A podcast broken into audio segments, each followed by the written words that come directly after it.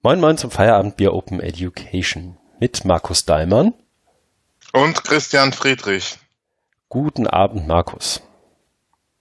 Guten Abend. Was hast du denn für eine Uhr? Na, es ist halb fünf. Ich trinke ein Bier. In meiner Welt ist Abend. Na, okay. Ich bin im Arbeitsmodus. Also bei mir ist noch Nachmittag und ich trinke auch Wasser. Medium, so. damit ich nicht so äh, aufstoßen, äh, rülps, äh, respektive rülpsen muss. Habe ich äh, Medium, Medium Wasser. Tust du mir einen Ja. großen Gefallen. Danke. Ja, und den Hörerinnen und Hörern wohl auch. Also den Ohren der Hörerinnen und Hörer. Ja. Das, also, auch das ist die Hoffnung, ja. Es ist der 8. August, noch fürs Protokoll und Logbuch. Und wir können eigentlich gleich lostrinken. Was du trinkst, haben wir schon geklärt. Ich habe schon angedeutet, dass Bier ist. Ich habe wieder ein Chiemseer hell. Ah, sehr gut. Ist Nachdem- es angewärmt? Es ist inzwischen ein bisschen angewärmt, weil wir uns vorher ein bisschen verquatscht haben. Aber, naja. Ach so, du meinst, weil ich krank bin. Genau, jetzt Ah. hast du es verstanden. Ja, das ja, war ja. auch nicht so einfach. Nee, aber du bist Nee. ja doch nicht mehr so krank, weil du ja das verstanden hast. Ja, also genau. hat sich die Frage ja schon beantwortet. Genau. Aber ich danke danach. Also ich war ein wenig krank, das stimmt. Ähm, das Feedback, Trommelwirbel, Spitzenüberleitung, hatte aber nichts damit zu tun, denn wir haben von mehreren Stellen Feedback bekommen für die letzte, für die letzten Folgen, muss ich sogar sagen. Haben einmal via Twitter von Timo van Treek für Episode 32, er hängt ein bisschen hinterher. Ähm, dass es ihm gefallen hat, habe ich dem Tweet entnommen, glaube ich. Wenn ich mich richtig erinnere. Ja, war sehr po- positiv. Ja. Ja. Besten Dank dafür. Und dann hat uns noch ein bisschen kritischeres Feedback erreicht zur letzten Folge, ne? Genau. Ja, also ich glaube, Anja Wagner hat angefangen, ähm, dann haben wir versucht darauf zu antworten, ähm, was nicht so ganz einfach war. Und dann kam ja noch Joachim Zucker dazu. Und gestern oder nee Quatsch, am Sonntag war das, glaube ich, nee Samstag, hat dann Oliver Tacke sozusagen den den salomonischen Schlussspruch ähm, noch, noch bei uns auf dem, auf dem Blog losgelassen. Wer möchte, kann sich das gerne mal anschauen. Ähm, ich glaube, in den Kommentaren ist schon fast alles gesagt, oder? Ja, äh, genau. Also es ging ja um, um einen Artikel, den wir in der letzten Folge besprochen haben und sehr kritisch dazu geäußert haben, aber hinter der Kritik stehe ich immer noch. Ähm, die denke ich, die haben wir auch gut begründet und deswegen kamen auch dann die, ja, ich würde schon sagen, Angriffe äh, doch eher unvermittelt und ähm, natürlich trifft einen das, wenn man, weil es eben auch eher persönlich war. Also wir wurden dann eben so in die Gender-Ecke gedrückt, äh, gerückt was wir äh, eigentlich immer vermeiden, äh, genau das, das zu sein. Und was ich halt so ein bisschen schade finde und fand, ist, dass die Versöhnungsversuche äh, wenig gefruchtet haben. Ich habe ja versucht, Brücken zu bauen und äh, einen, inner, eine inhaltliche Debatte einzuleiten, aber das ging ja dann immer auf andere Ebenen, bis hin zu irgendwelchen, also gerade von Joachim Zucker, bis hin zu irgendwelchen Verschwörungstheorien, wie das denn sein kann, dass ich als Mitarbeiter von On Campus MOOCs mache, die ich eigentlich scheiße finde. Äh, ja. also Ist halt Arbeit, geht- ne? Also, er hat doch auch ein Arbeitsleben. das ist eines, andere ist einfach, dass da, ich glaube, die Zusammenhänge äh, doch sehr, sehr äh, konstruiert sind und also beziehungsweise sehr gar keinen Zusammenhang gibt. Also das eine schließt ja das andere nicht aus. Ne? Und ey, ja, ich finde es einfach total schade, dass man ähm, da nicht auch auf die auf die inhaltliche Ebene geht, wenn es mal darum geht, klarzumachen, was versteht ihr denn überhaupt unter Bildung? Äh, da wird viel über Bildung geredet, aber es wird nicht klar gemacht, was damit gemeint ist. Und das ist halt gerade das große Problem, das wir haben, weil dann alles kreuz und quer durcheinander geht. Und wir haben das eben bei dem Artikel dann mal zum Anlass genommen, uns da, also da mal auch grundsätzlich drüber zu, Mhm. auszu, auszulassen. Und ja, ist dann, ist dann leider jetzt nicht so konstruktiv weitergegangen, aber äh, von unserer Seite, das Angebot steht ja immer noch, da weiter mit uns mal ins Gespräch zu kommen, weil wir auch, also ich äh, auch an so einer Art Aufklärung interessiert bin und auch gerne möchte, dass man sich versteht und aufeinander zugeht.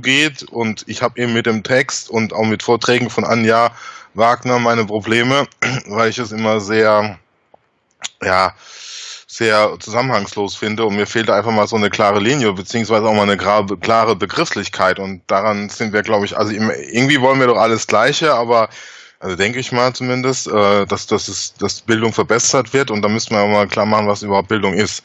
Aber ich glaube, das, ja. das reicht da jetzt irgendwie auch schon dazu. Also in den Kommentaren ist es ja gut dargestellt, das ist auch äh, schön. Also, also jetzt bei aller Schärfe und so weiter auch danke wirklich für die Kommentare, weil das ist ja wirklich, was wir wollen. Also, dass es auch Re äh, Resonanz und Reaktion äh, hervorbringt, was wir hier tun. Genau, das fand ich gut. Also man kann das ja auch einfach hören und irgendwie, keine Ahnung, die nächste Wand boxen und sich ärgern. Ähm, insofern, dafür sind die Kommentare ja da irgendwie als Ventil.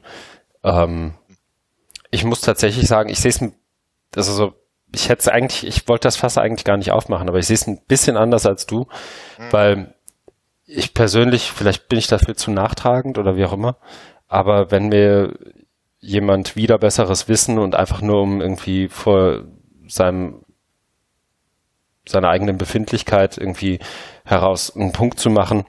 wenn mich jemand da persönlich angreift, dann ist das halt für mich eher abschreckend und dann sehe ich jetzt keinen Grund, irgendwie mich mit den Leuten weiter zu beschäftigen. Also ich habe jetzt auch den zweiten Beitrag von Anja Wagner nicht gelesen, weil ich weiß, ich müsste mich dazu zwingen. Ich weiß auch, dass wenn ich mhm. drüber reden würde, ähm, dass ähm, sie das Feedback nicht sondern, also weder annimmt noch äh, mhm äh, mhm. irgendwie oder in, in irgendeine Art von, von Diskussion dazu eintreten möchte, sondern irgendwie pauschale, plumpe Vorwürfe loswerden möchte. Ja. Und ja. Insofern, da, da hat man sich in meiner Welt schon disqualifiziert, um irgendwie mit mir zu reden. Da bin ich, mhm. das mag man mir als Überheblichkeit irgendwie ankreiden, aber nehme ich dann auch gerne an. Finde ich, finde ich vollkommen in Ordnung. Das ist ein gutes Recht, weil es waren ja auch persönliche Angriffe. Und das ist absolut, absolut in Ordnung. Also, ich meine, was soll das auch sonst? Also, wir haben ja gewisse Regeln, auch im zivilisierten Umgang und ich finde es auch und äh, dass, dass die verletzt, verletzt worden sind und ähm, also das, das, das Witzige, also witzige in Anführungszeichen ist ja, dass sie uns genau das vorwerfen, was sie ja selber machen. Also dieses, dieses, ne, äh, wir, wir hätten die persönlich angegriffen und, und nicht wertschätzend behandelt und so weiter. Also äh, ich würde mal sagen, guckt euch mal eure Beiträge an und guckt mal den oder haltet euch mal den Spiegel vor. Also, ne, ja, also genau. Das, die Mansplainer, die die Weisheit mit zu großen Löffeln gefressen haben. Ja, und also Aus dieser, dem dieser Bildungsestablishment, schöne Grüße. Ja. ja dieser ganze Text von, von Anja, der, der, der, der trieft ja förmlich von Überheblichkeit. Ne? Also das haben wir ja auch auseinandergenommen. Also diese normative Aufladung, diese, diese Ideologisierung.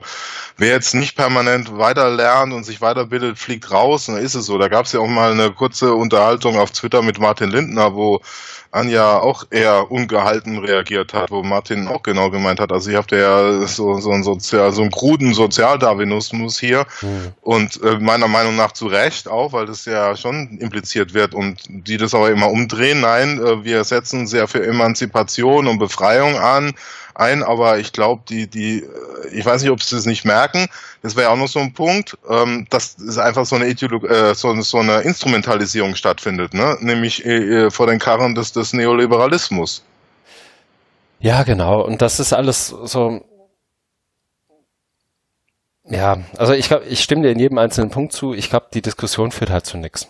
Nee, das ist, so und ich glaube, das, das, das ähm, sehe ich, das sehe ich auch keine Chance. Genau.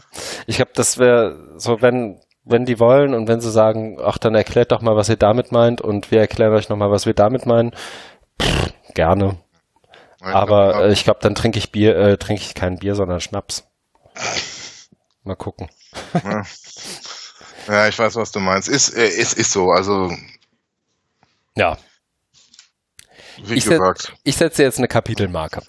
Auf jeden Weil Fall. was ich nicht, also was ich, ich also wie gesagt, ich, ich trage das gerne aus, so im, im Prinzip. Also ich war ja auch, habe ja auch auf, auf ihren Kommentar reagiert. Also es dann irgendwie zu plump wurde, habe ich aufgehört, aber ähm, so da, da gerne, aber es ist ja dann auch irgendwie, wie soll ich sagen, ein Stück weit unfair, den, den Podcast zu benutzen und irgendwie die, die Sprechzeit zu benutzen, um jedes einzelne Argument, das man ohnehin schon gemacht hat, nochmal zu machen wen es interessiert und wer jetzt zuhört und sich fragt, warum ist denn dieses ganze Bohai um die letzte Episode, der mag vielleicht zurückspringen und sich ähm, das anhören und dann die Kommentare lesen und sich ein Bild machen. Würde mich auch tatsächlich interessieren, was jemand, der sozusagen unbeteiligt an dem ganzen Ding ist, davon hält. Das war ja so ein bisschen Oliver Tuckers hat Position. Ja, genau, genau. Hat man ja eine. Und das war ja, und, ja. also ich kann ich hätte vieles nicht genauso ausgedrückt wie er, aber sachlich, inhaltlich bin ich ja voll bei ihm. Also alles gut. Ja, ich fand's auch gut. Also jeder Kommentar, also sage ich jetzt wirklich äh, so, mhm. wie ich es meine, jeder Kommentar ist willkommen. Was wir damit machen und umgehen, ist ja dann unsere Sache. Aber ja, genau. Deswegen danke nochmal an alle und ja, lass uns weiter machen. Jo. Also, Kapitelmarke 1020. Und wir sind dabei, was wir gemacht haben. Neben unseren Reaktionen auf Kommentaren waren wir nämlich auch noch fleißig. Du hast einen Workshop gegeben oder mit an einem mitgearbeitet, ne? Genau, ich war äh, in Weimar. Mhm. Die Hackathon teilgenommen. Du warst gerade so drei, vier Sekunden also gehabt, glaube ich. Oh, äh, Entschuldigung. Mhm. Ich war in Weimar und habe an einem IT-Hackathon teilgenommen. Aber du bist doch gar kein Informatiker. Genau, das ist äh, auch, was ich in Lübeck immer zu hören bekomme. Danke nochmal. Gerne. Ich habe das schon lange nicht mehr gehört. Sind auch einige der Personen, die das immer sagen in Urlaub. Vielleicht liegt es daran. äh, es war ja so ein, es, es war ja so ein zweigeteiltes Ding. Also äh, wir haben ja im Jointly-Projekt ähm, Workshops beantragt für Konzeption und einmal auch für IT. Und das war jetzt so ein Mischding, das eigentlich nur für ITler ist aber dann kam eben auch die Idee, dass wir das Prinzip dieses Hackens oder Hackathon auch auf die Konzepterstellung äh, anwenden. Das heißt, es gab dann ähm, am Anfang haben wir uns alle zusammen eingefunden und haben dann äh, vorgestellt, was wir machen in den nächsten zweieinhalb Tagen.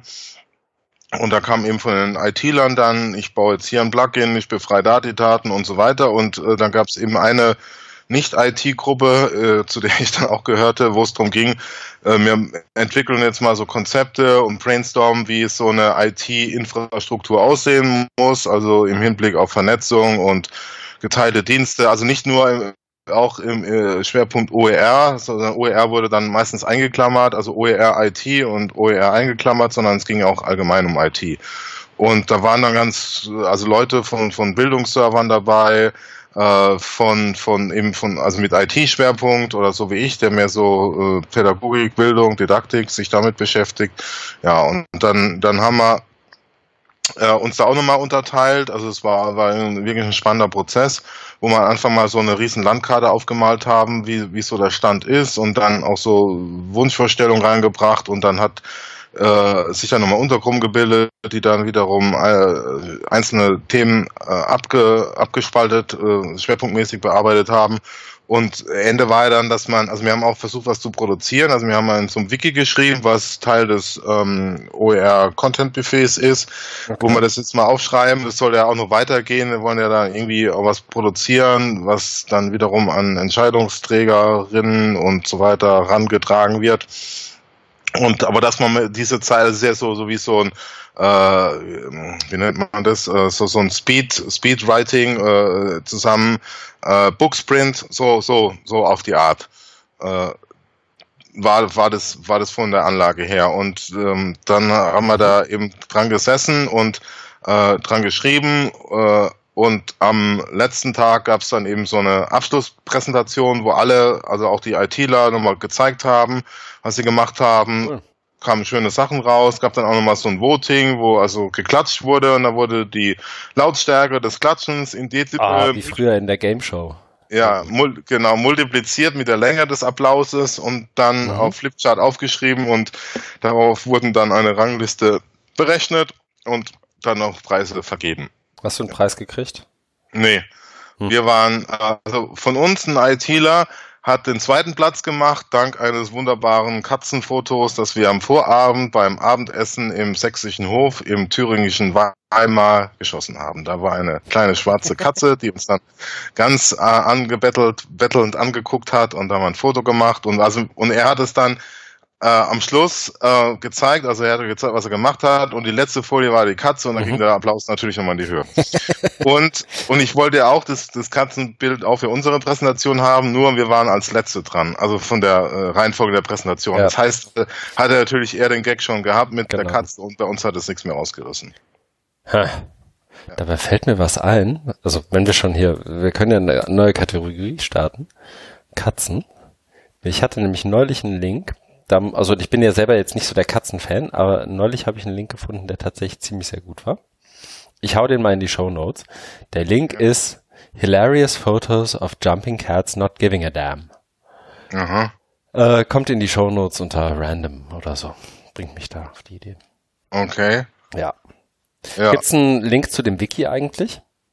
Ja, ja, ja. ja? Also es gibt auch eine, eine Doku, die ist schon, das mache ich hier auch gleich mal rein. Also es gibt ja ähm, die, die Jointly äh, Webseite und da ist ein Blog und da ist auch die, der, die, ich sollte nicht suchen und sprechen, äh, da ist auch die Dokumentation drin. Und da ist auch wiederum ein Link drin, wie man dann zum, zum Wiki kommt. Also man muss sich natürlich einmal anmelden beim Content Buffet und dann hast du auch Zugriff auf das Wiki. Ja. Wer ist eigentlich, weißt du, wer auf den Titel oder nicht wer, sondern woher dieser Titel Content Buffet kommt? Also aus dem, also ist damit tatsächlich gemeint, für jeden ist was dabei und man kann so viel futtern, wie man möchte, im Sinne Buffetfräse? Oder ist das mehr so, also wo, weißt du, wo das herkommt? Wo es herkommt, weiß ich nicht. Äh, irgendwie, glaube ich, eine Antragsphase, ich, da war ich nicht so ganz eng dabei. Aber es geht nicht so um sich bedienen, sondern, also es geht auch um bedienen, aber äh, Schwerpunkt ist jetzt das, das gemeinsam erstellen. Okay, also, also so ein, so ein wie, wie, wie früher in der Grundschule, jeder back, jede Mutti backt einen Kuchen und bringt den mit Ganz in die genau. Schule. Okay. Ganz genau. Weil wir hatten ah, äh, okay. auch, auch am Anfang ähm, bei diesem Brainstorming äh, OER IT-Infrastruktur, da ging es mhm. auch um, um Bilder, Metaphern und ich hatte dann auch, äh, es hat jetzt auch mit Backen und Kochen zu tun, nämlich dann so die Idee, das mal anhand von so Rezepten mhm. aufzuziehen. Also du hast ja, du hast ja dann bei Rezepten oben immer die Zutaten und es wären dann hier im OER-Fall die Inhalte und unten hast du dann Anleitung, wo dann äh, sowas drin ist wie Qualitätssicherung. Also wenn mhm. du dich genau an der Anleitung hältst, dann klappt es eben mit dem Braten und so mhm. weiter. Ne? Ja, äh, äh. Und dann kannst du eben so, jeder macht was, das perfekte Dinner oder es gibt äh, Küchenhilfen. Äh, also das, das habe ich da immer mit rumgespielt mit, diesem, mit dieser Metapher, weil es ja auch darum geht, das Thema so ein bisschen griffiger zu vermitteln. Mhm. Ne? Und da wurden ein paar schöne, paar schöne Bilder dann verwendet, wie eben dieses ähm, mit, mit Kochen und so. Ich genau, also ich habe jetzt hier in die Show Notes auch reingehauen, die mhm. Dokumentation des OER IT Sommercamps. Okay, cool. Verlinken ja. wir mal. Ja, genau. Hack for OER. Ja, genau. Cool, gucke ich mir mal ja. an. Danke. Ja, mhm. nicht dafür. Ja. Ich hatte Urlaub an der Lefana, entsprechend ist da nicht viel passiert. Natürlich war ich, ähm, wenn, schon, wenn ich schon Urlaub habe, dann werde ich doch auch krank. Ähm, ich, mich hat irgendwie eine ziemlich fiese Grippe erwischt. Ich glaube, man hört es auch noch so ein bisschen. Mhm. Ähm, und dann habe ich ja parallel immer noch so meinen ganzen selbstständigen Kram und da habe ich weiter gearbeitet. Da ist jetzt äh, im, im Lauf dieses Prototypen haben die Leute ihre ersten äh, Ergebnisse eingereicht und so. Das war alles sehr, sehr cool. Äh, geht noch zwei Wochen und ich bin tatsächlich von der Qualität mal wieder überrascht, wenn man einfach so ein Team baut aus Menschen und die sollen da irgendwie was machen. Meistens mhm. funktioniert das, wenn man ein bisschen Hirnschmalz reinsteckt. Sehr cool. Mhm. Ähm, ja. Das dazu, aber das habe ich so vom Krankenbett gemacht, also auch mehr so mit einer Arschbacke. Insofern nicht viel passiert bei mir. Ich habe gerade Urlaub und versuchte ihn in Hamburg zu verbringen, was überraschend, also nicht mal überraschend, was wirklich gut klappt. Also Hamburg ist ja, es gibt einen Grund, warum hier Menschen hinfahren, anscheinend. Mhm. ähm, so mal eben weil eben hier Urlaub machen geht tatsächlich ganz gut. Hm. Ja, gibt schlechtere Plätze. Genau. Ja, dann kommen wir auch schon dazu, was wir gelesen haben. Ähm, ich habe es dir ja schon im Vorgespräch gesagt, du hast da diesmal einen ganz schönen Vorsprung. Deswegen Leseliste von dir dominiert, weswegen ich dir natürlich auch das Privileg zukommen lasse, den ersten Beitrag vorzustellen. Ja, Dankeschön. Gerne. Ähm, der erste Beitrag ist aus, ähm, ist mal was äh, aus einer Publikation, die wir nicht so oft haben, nämlich ähm, die Zeitschrift Merkur, die es auch schon ziemlich lange gibt. Äh, jetzt, also klassischerweise auch so Print, also so für das Bildungsbürgertum, intellektuell anspruchsvoll. Und die haben, äh, ich weiß gar nicht, wie oft die rauskommen, die kommen ein paar Mal im Jahr raus, haben immer so, so Hefte und äh, von jedem Heft gibt's ein, zwei Beiträge im Volltext ähm, äh, also zugänglich, frei zugänglich, also kostenfrei. Äh, jetzt nicht jetzt nicht frei im Sinne von OER, aber kostenfrei. Und also man muss es eben nicht, aber sonst kannst du eben abonnieren. Oder aber es gibt eben immer, ich glaube, das habe ich auch mal fürs Online gemacht, aber hier gibt's eben äh, diesen, diesen kostenlos zur Verfügung gestellten Beitrag vom, vom Verlag, mhm. Plate Cotta. Und der Beitrag heißt Bildung und Umgebung, Teil 1, äh, Untertitel Wege aus der pädagogischen Provinz von Heiko Christians. Ja. Und also man muss natürlich dazu sagen, dass der eben in diesem Duktus von, von der Zeitschrift Merkur gehalten ist. Also er ist so ein bisschen verschwurbelt und ein bisschen, ja, vielleicht überintellektualisiert, aber nichtdestotrotz ist es ein guter Beitrag, wie ich finde. Und das werde ich jetzt auch gleich versuchen auszuführen, weil er sehr schön darlegt, was, um was es bei der ganzen Debatte und Digitalisierung von Bildung hapert. Mhm. Und zwar macht er das so, also es geht um, äh, muss dir vorstellen, es geht ja immer um verschiedene Ebenen. Also es geht einmal um Bildung, das ist ja auch so dann theoretisch oder philosophische. Es geht um Bildungsprozesse, aber da ist schon die mhm. Frage, was ist es überhaupt? Ne? Das hatten wir auch in der letzten Folge ähm, besprochen, ist es jetzt Ausbildung oder ist es Bildung? Persönlichkeitsbildung, äh, Heranreifen und so weiter. Was ist das überhaupt? Mhm. Dann gibt's ja sowas wie Medien, mit denen man sich bildet. Ne? Du kannst dich ja nicht im luftleeren Raum bilden, sondern brauchst ja immer ein Medium. Ja. Dann gibt's sowas wie eine Infrastruktur, eine technische Infrastruktur, äh, wo die Medien bereitgestellt werden, wo du auf ja. die Medien zugreifen kannst. Und dann gibt's ja noch sowas wie ähm, ein Bildungssystem, also sowas wie Schule und Hochschule. Und es gibt noch sowas wie Curriculum, Didaktik, Lehrpläne mhm. und so weiter. Also das ist eine, eine, eine, ganze Kette, kannst du dir vorstellen. Mhm. Ne? Und was er da in dem Artikel schafft, ist, dass er das einmal durchdekliniert und zwar so, dass es, dass es auch stimmig ist. Und zwar ist es aber mit dem Beispiel eben aus der analogen Zeit und, und zwar nicht aus dem, und da werden auch die Bruchstellen dann sehr schön de deutlich, äh, woran es jetzt bei der ganzen Debatte Digitalisierung von Bildung hapert. Und zwar das Beispiel, das er wählt, ist das Buch. Also, und, und die, äh, der Bildungsprozess oder das Bildungshandeln wäre Lesen. Du liest ein Buch, und wirst da und bildest sich dadurch. Das führt das so ein bisschen aus, weil er sagt, ja, da gibt's eben auch so Klassikerliteratur, ja. was weiß ich, Goethe, Wanderjahre und so weiter. Dann mhm. liest du das Buch, lest mal weg, streichst dir vielleicht aber während des Lesens irgendwas an und dann gehst du später wieder auf das Buch zurück und liest es nochmal und ähm, merkst, du bist ein anderer geworden durch die erste Lektüre. Bist also mhm. gereift. Ne? Ist natürlich sehr verkürzt, aber ich denke, das geht schon mal schön in die Richtung, was Bildung überhaupt ist. Also der Bildungsprozess. Das Buch hat was mit dir gemacht.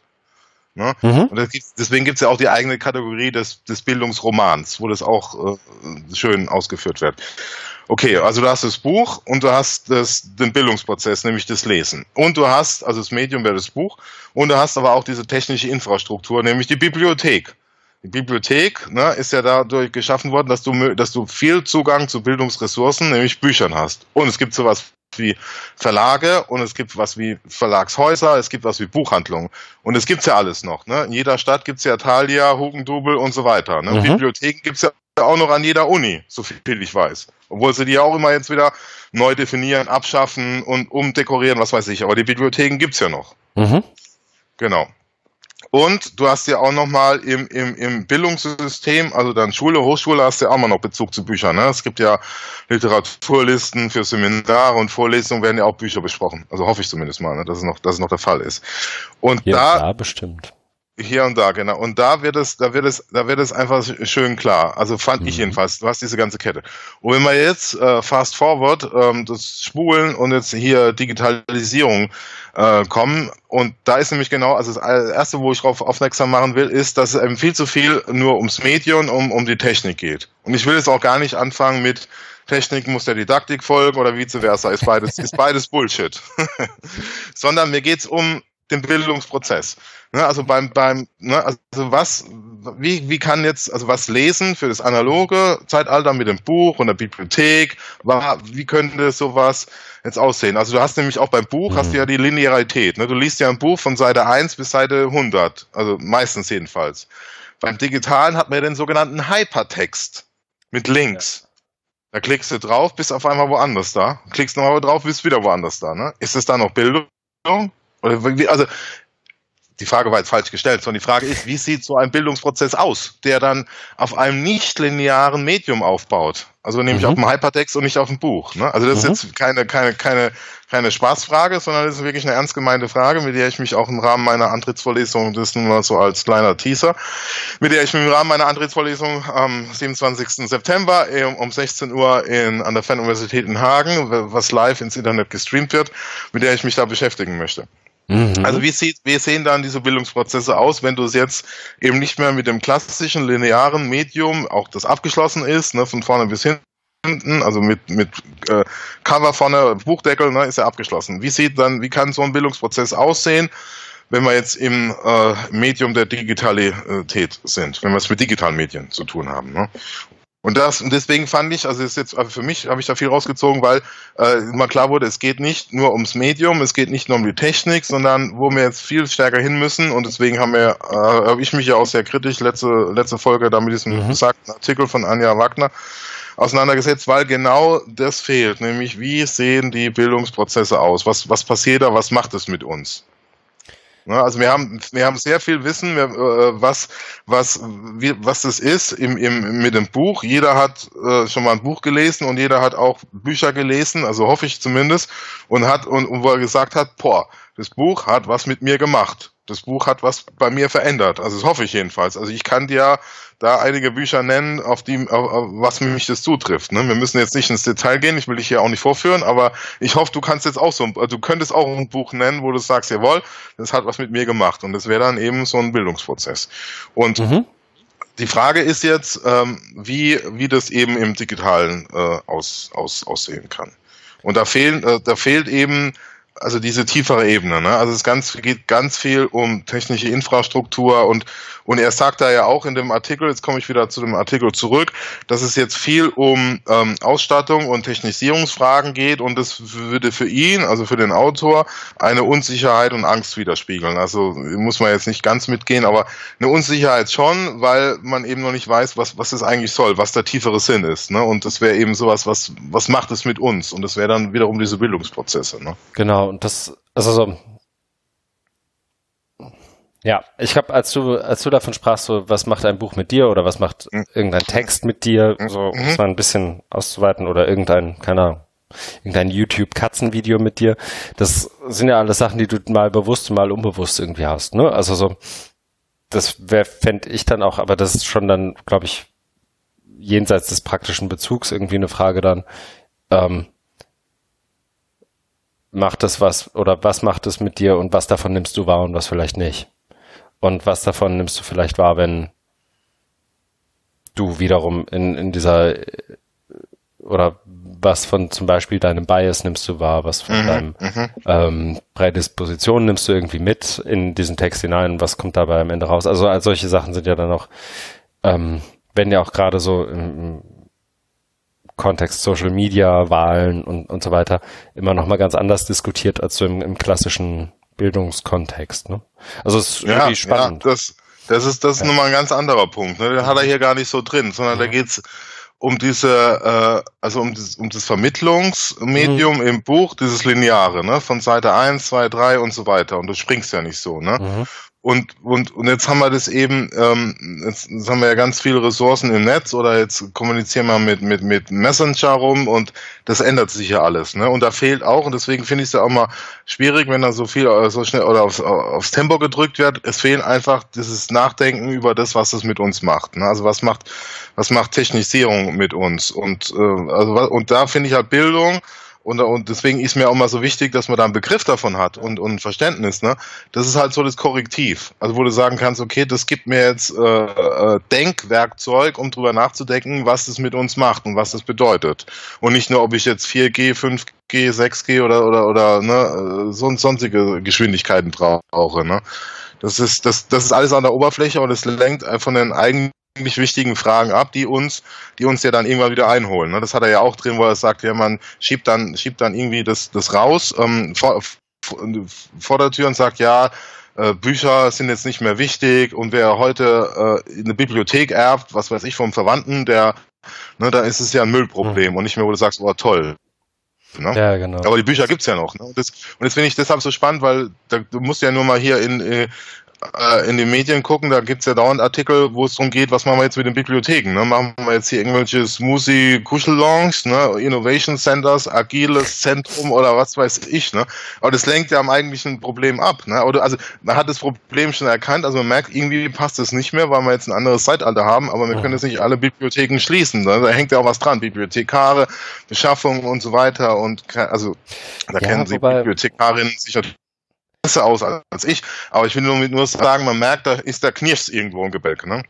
Ja, zumal die, ähm, und das geht dann vielleicht auch so ein Stück weit zurück in, in diese, ich weiß gar nicht, ob man es Diskussion nennen kann mit, mit um, um diesen Beitrag von Anja Wagner rum. So die Bibliothekare haben ja auch, wenn du mit denen sprichst, die sich so in diesen Digitalisierungsdebatten irgendwie rumtreiben und da irgendwie überlegen, was, was ist denn jetzt unsere Rolle? Die haben ja ein relativ, also ganz oft haben die ein relativ klares Bild davon, was sie als Bibliothekare, Bibliothekarinnen, aber auch als Bibliotheken mhm. demnächst leisten mhm. und nicht leisten. Ne? Also mhm. die, die sehen das Problem ja gar nicht, sondern die sagen, wir haben eine ziemlich klare Vorstellung davon, was wir die nächsten 10, 20, 30 Jahre irgendwie leisten können und warum das irgendwie wichtig ist für eine Uni, für eine Hochschule, für die Gesellschaft und so weiter. Ja, aber das so, ist das, da wieder so, so getrieben, ne? weil die wissen auch, okay, es tut sich viel und das müssen wir eben der Technik folgen. Aber ja. da fehlt mir halt so ein bisschen, dass das, das auch aus einem anderen, aus einem anderen Quell heraus die Überlegung kommt, nämlich aus sowas wie Bildung. Dass es eben nicht nur geht jetzt hier die neueste fancy Technik zu haben, sondern du brauchst auch was anderes.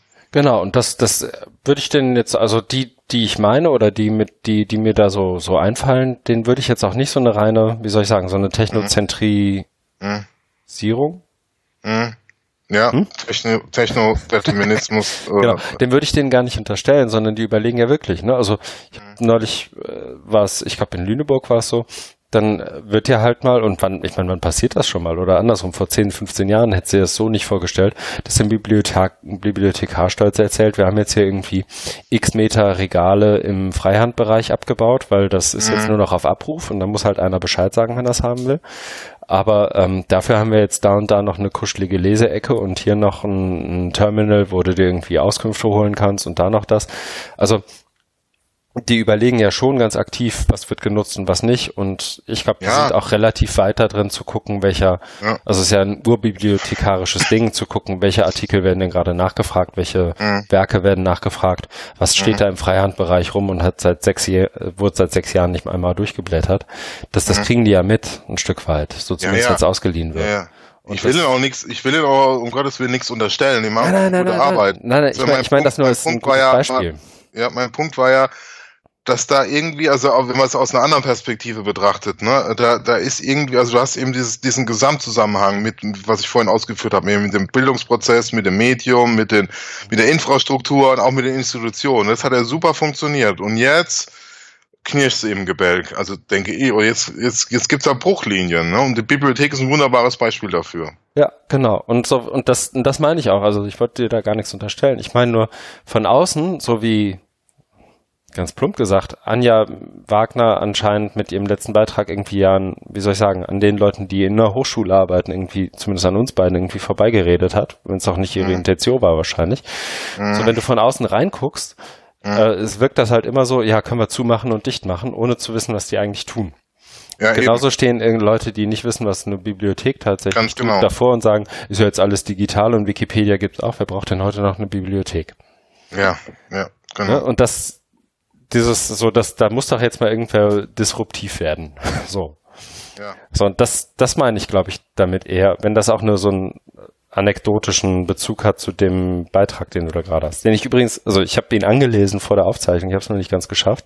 Und ich fand es auch echt gut geschrieben, so, ne? Also es war jetzt nicht zu, also es klingt ja so ein bisschen, wie soll ich sagen, mit der Goethe-Einleitung und so, es wirkt erstmal ein bisschen ja. verkopft, aber dann kriegt er schnell den Bogen und es ist wirklich so auch für jemanden wie mich am Dienstagnachmittag lesbar.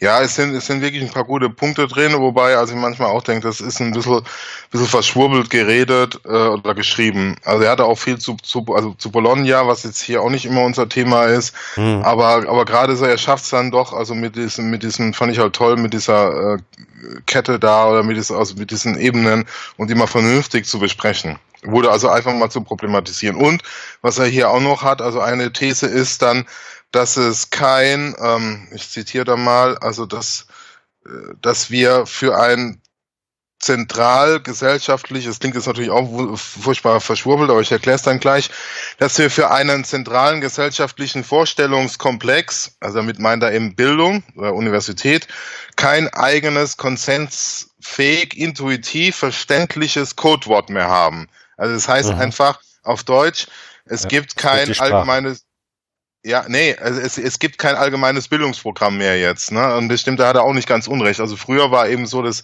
klassische altsprachliche oder naturwissenschaftlich ausgeprägte mhm. Gymnasium, dann bist du weiter auf die Uni gegangen, hast Medizin, Jura, ne? da gab es ja auch die ganz mhm. klassischen, äh, diese ähm, sieben freien Fakultäten ne? gab es ja da.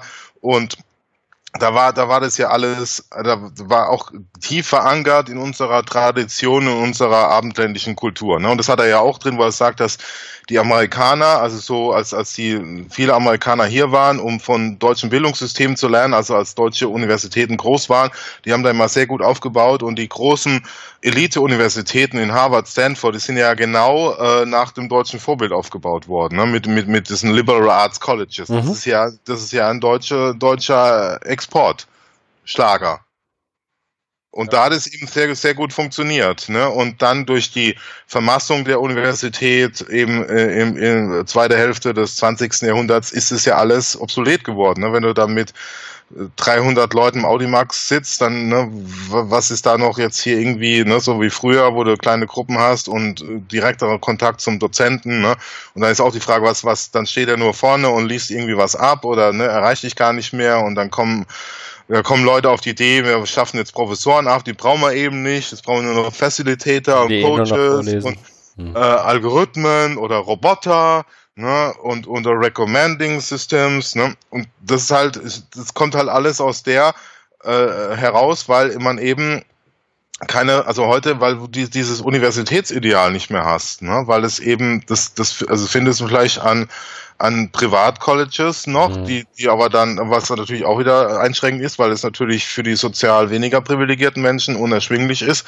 Und so soll der Bildung auch nicht sein. Das setzen wir uns ja auch mal für ein, dass Bildung für möglichst viele Menschen verfügbar ist. Also hast du es ja gar nicht mehr. Und da ist natürlich die Kritik äh, berechtigt, die da rauskommt. Allerdings so die Lösungsvorschläge finde ich da mitunter sehr krude, ne? weil es eben an der Idee, und darum geht es ja auch in dem Text, ne? an diesem Codewort, an diesem Idee, was ist eine Universität, die tief verankert in unsere Kultur ist. Und deswegen habe ich, und ich denke du ja auch, oft unsere Probleme mit amerikanischen Ideen von Personalisierung und, und äh, Massifizierung und sowas, ne? Oder Skalierung und sowas, weil das eben weg ist von unserer, und ich will hier auch gar nicht konservativ und nationalistisch klingen, sondern es hat ja eine ganz andere Grundlegung. Es geht wirklich darum, dass Bildung auch immer in unseren eigenen Werten und unserer eigenen Kultur verankert ist. Ne?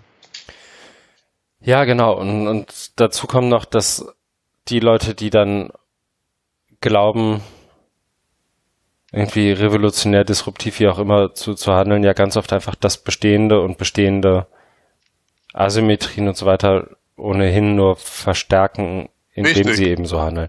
Aber das genau, genau. Das sind ja keine Lösungen, sondern genau das haben wir bei MOOC sehr gut gemerkt, die zementieren die soziale Segregation noch weiter. Eben, und, das ist ja, das ist, ne, du hast ja den Matthäus-Effekt äh, in mhm. den MOOCs gehabt, ne? Nur die, nur die, nur die Starken profitieren. Ja, es gibt ja, ich habe das müsste ich jetzt echt raussuchen. Ich habe es irgendwo nur in einem Tweet gelesen, glaube ich. Ähm, gab jetzt neulich eine Studie, ich glaube von dem indischen MOOC, der es tatsächlich mal geschafft hat. Allerdings dann, das war bei, ich glaube in Stephen Downs Newsletter, der ja, also mhm. ich, mein Tipp ist einfach mal, dass jeder, der hier zuhört, den tatsächlich auch im Abo hat. Mhm. Ähm, aber also nicht in dem MOOC Newsletter, sondern in dem dem richtigen Downs Newsletter, genau, O'Daily. Ähm, war, ich glaube, vor drei oder vier Tagen, ich müsste mal raussuchen, eine Meldung zu einem MOOC, der ist tatsächlich in Indien, wo es ja dann auch nochmal, also wo soziale Durchlässigkeit ja nochmal ein komplett anderes Thema ist als hier. Mit 50% Abschlussquote dann dazu geführt hat, dass das irgendwie funktioniert. Aber das war eben nicht, und das sagte eben Down selber auch, kein XMOOC, sondern es war eher mit CMOOC-Elementen, ne? also viel Gruppenarbeit, mhm. viel Mentoring, viel, also vieles hat mich an Leuphana erinnert, wenn ich auch ähm, so langsam ein bisschen damit abgeschlossen habe. Ja. Mhm. Nee, aber das fand ich irgendwie spannend, aber geht jetzt auch schon viel zu weit vom Thema. Ich fand, was halt ich habe beide Artikel, also auch den nächsten, den du äh, reingehauen hast, angelesen mhm. und fand, die passten auch beide ganz gut zusammen. Deswegen wäre mein Vorschlag, dass mhm. wir schon fast zum nächsten gehen. Ich würde, ich nachdem ich, Sekunde, ich habe, ich, hab, ich, hab, ich weiß, jetzt so eine geile Überleitung, aber nee, mach du mal, ja? Ich habe einen Gegenvorschlag. Finde ich gut. Ich würde gerne noch äh, kurz den Artikel zu Ende besprechen, weil da ist nämlich noch mehr drin. oh, siehst du, ich habe nämlich nur so weit. Ja, dann mach mal. ich will ich auch nicht damit vorführen oder irgendwas, aber. Ja, Finde ich gut ich finde, man würde, man, man bricht jetzt voll schnell ab und deswegen würde ich gerne noch die nächsten 45 Minuten auf die Diskussion des Artikels lenken. Das ist super. Ich muss nämlich in 45 Minuten den Grill anmachen. Schließlich habe ich Urlaub. Nein, also was, was ich noch, ähm, was er hier noch hat und die Rubrik heißt dann auch tatsächlich Gegenvorschlag. Ja, äh, es sind Formate, Sehr gut. es sind die Formate äh, Dummkopf, also ist eine Anspielung auf It's Economy Stupid, denke ich. Äh, und da, äh, da, also da macht er einerseits ist eine Kritik da, dass, dass ähm, heute viele Appelle, wenn es das heißt, wir brauchen mehr Medienkompetenz, Medienkompetenz, Schulung und so weiter, um mit den ganzen Information Overload, der im Internet stattfindet, umzugehen. Ne? Das ist halt so ein Reflex und sagt es was eher oberflächlich, ne? Es führt von dem eigentlichen Problem weg oder von der eigentlichen Thema, nämlich Bildung. Das ist, ne, also es ist äh, eher an der Oberfläche, du musst da tiefer gehen. Und er kommt dann eben mit diesem, mit diesem Format und das, da geht er wieder zurück zu dem analogen Konzept, also des Buches, und da kommt eben das Format Bildungsroman, was ja wirklich eine eigene Gattung ist, mit der habe ich mhm. mich mal auch mal auch mal beschäftigt, weil ich auch mal das spannend, also weil ich auch mal dahinter kommen wollte, was eigentlich Bildung ist und wie Bildungsprozesse aussehen, und da kommst du halt immer auf Bildungsroman oder Bildungsreißen, sowas. Und da, und da, äh, gut, da problematisiert, problematisiert er das ja und das ist halt die Frage, wie, wie jetzt so Formate im Digitalen aussehen können. Und da beschäftigen wir uns ja mir auch mit, also sowas wie offene Kurse, ne, du hast ja eben auch äh, mit der Referenz zu Stephen Downs erwähnt, so CMOOCs, ne. Also das könnte ich mir dann eben auch, also das hat er natürlich hier nicht drin, aber das denke ich, das, das können wir da schon mit, mit ähm, ansprechen. Also wenn es jetzt um, um digitale Formate geht, die Bildungsprozesse auslösen, ne? darum geht's ja doch. Ne? Mhm. Und da sehe ich auch bei CMOOCs mehr Potenzial als, als so bei, bei diesen klassischen XMOOCs. Ne? Und gut, das wurde ja, das wurde ja auch schon äh, breit, äh, breit diskutiert, schon vor, vor vielen Jahren. Genau. Also das fand ich nochmal gut in dem Text, dass er, also er versucht da nochmal einen Gegenvorschlag, aber da kommt ja noch ein zweiter Teil, deswegen ist er auch eher kurz, aber dass er dann nochmal das klar macht an diesem, an diesem Format und dann nochmal mit dem Buch und dem Bildungsroman. Mhm. Und ja, also da, da, da ist insgesamt äh, schon wirklich sehr viel rauszuziehen aus dem Artikel. Also wenn man, wenn man eben auch so sich so wie ich für die Themen Bildung, Technik, Medien interessiert. Und das auch vor allen Dingen die, die Herausforderung, die ich immer habe, ist ja das mal zusammenzubringen. Eben nicht nur über, über die neueste Technik und, und über, wie kriegst du die Leute da rein und wie betreust du die gut, das ist ja auch wichtig, sondern wirklich mal ein bisschen tiefer geht und dann sich mit Bildung und Bildungsprozessen zu auseinandersetzen. Und da ist halt unheimlich schwierig, auch für mich da immer, also mit, äh, mit Leuten drüber zu reden oder da vernünftige Literatur zu finden, weil das sind einfach so komplexe Themen mittlerweile. Also Bildung ja sowieso schon, aber die, die sich dann mit Bildung auskennen, die machen dann nichts mit Digitalisierung und vice versa. Ne? Das, das ist einfach so die Krux. Aber alle reden, also die Bildungsleute vielleicht jetzt nicht immer, aber die, die Digitalisierungsleute, die reden auch immer Bildung, haben aber keine, aber haben keinen Begriff davon oder keine Ahnung. Mhm. Das finde ich halt immer schade. Und deswegen bin ich ja, da immer. andersrum so, ja auch ganz oft, ne? Also so das ja. und die Land, also so das heißt Land überhaupt nicht. Aber ich weiß noch, wie ich vor einem Jahr vor, in einem Vortrag saß an der Leuphana von irgendwie ähm, der damaligen ähm, Professorin, die hauptsächlich mit der Weiterentwicklung der Lehre an der Leuphana befasst war und dann sitzt sie halt vor dir und sagt, Digitalisierung ist nicht so wichtig, das ist ja eh nur ja. drücken und wischen. Ja. Ne, also genau. auch da gibt's ja, also ja, ja von beiden. Es ist mhm. eine gegenseitige Ignoranz und, und Arroganz, was, was was, was äh, blöd ist. Ne? Ja. Nee, das stimmt. Ich habe auch gerade noch, das wollte ich eigentlich gerade noch äh, loswerden, aber es ist gut, dass du es noch, weil ich habe die Gegenvorschläge nur auch, auch nur angelesen, fand die tatsächlich, werde da nochmal tiefer rein, weil ich es auch lesenswert fand. Ich habe gesehen, ähm, auf seiner Webseite kündigt, ähm, also er ist ja Prof an der Uni Potsdam, Heiko Christians. Mhm, das habe ich noch gar nicht recherchiert. Und er guckt, äh, er gibt in Luxemburg einen Vortrag. Also wer in der Nähe von Luxemburg, I'm okay. looking at you, Rheinland-Pfalz. Ähm, 11. bis 13. September hat er noch einen Vortrag dazu. Bildung und Umgebung, Wege aus der pädagogischen Provinz. Äh, auf der internationalen Tagung The Ends of the Humanities. Aha. Ja. Wollte ich nur kurz so, also ich ich kenne einen, der uns ab und zu zuhört, der in Luxemburg auch arbeitet. Aber, Aha. Ja. Okay, dann. Ein sehr, ein sehr guter Freund. Okay, dann. Und nicht, dass der da hingeht, der interessiert sich nee. was eigentlich nicht. Nee. ja, es ist, es ist vielleicht auch dann, also man, man, muss halt gucken, was, ob das für einen was bringt. Also ich fand es jetzt, also wo ich gerade bin und mit was ich mich beschäftige, hat mir das wirklich geholfen.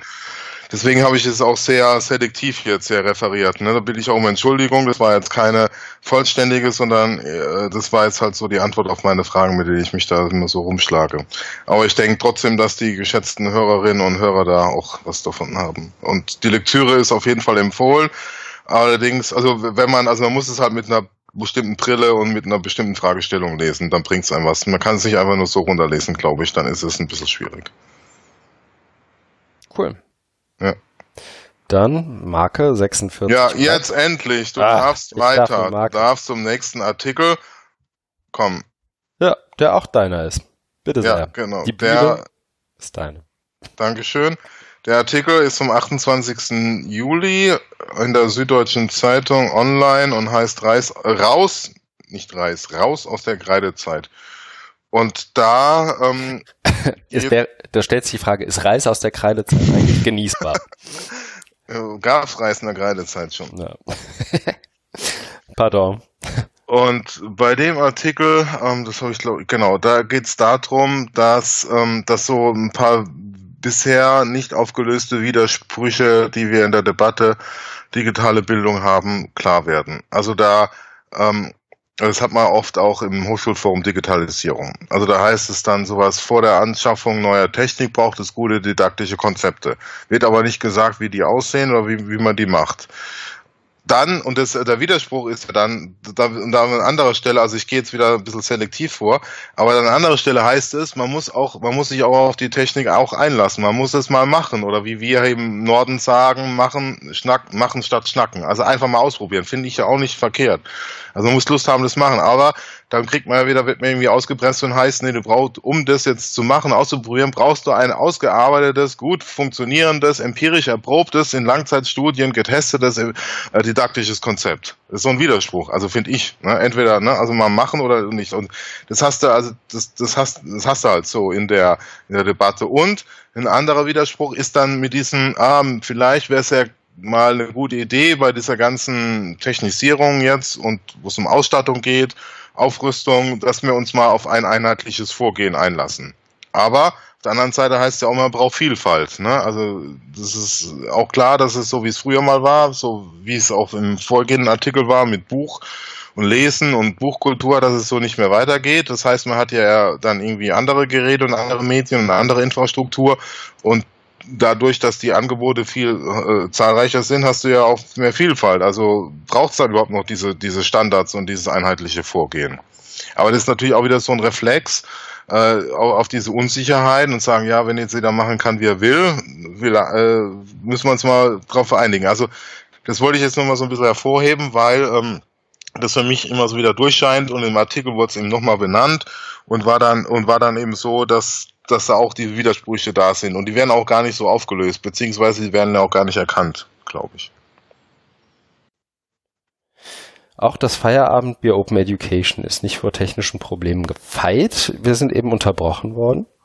Ähm, Markus, du hast noch über die Widersprüche gesprochen und gerade in Bezug auf einheitliches Vorgehen einerseits, das gefordert wird und andererseits in Bezug auf die Vielfalt der Methoden, Ideen und Konzepte, ne?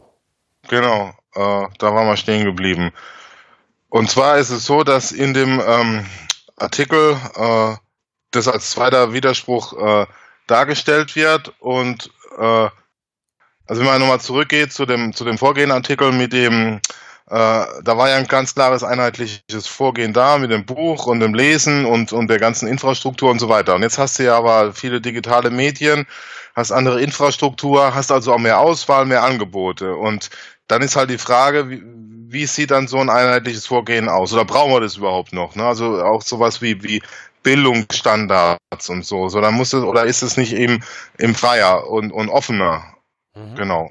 Und was ich dann, ich weiß nicht, ob man das noch gehört hat, aber ich sage es gerne nochmal, eben äh, gesagt habe, ist, dass dieser Artikel diese Widersprüche so nicht identifiziert, wie ich es jetzt hier gemacht habe, sondern er schreibt es einfach runter und du hast aber die. Also mir sind die aufgefallen und da, die werden natürlich auch nicht aufgelöst und thematisiert, also nicht mal thematisiert, weil sie ja gar nicht bewusst gemacht werden, ne, dass, dass es diese Widersprüche gibt. Aber für mich sind es einfach, einfach Widersprüche. Ne?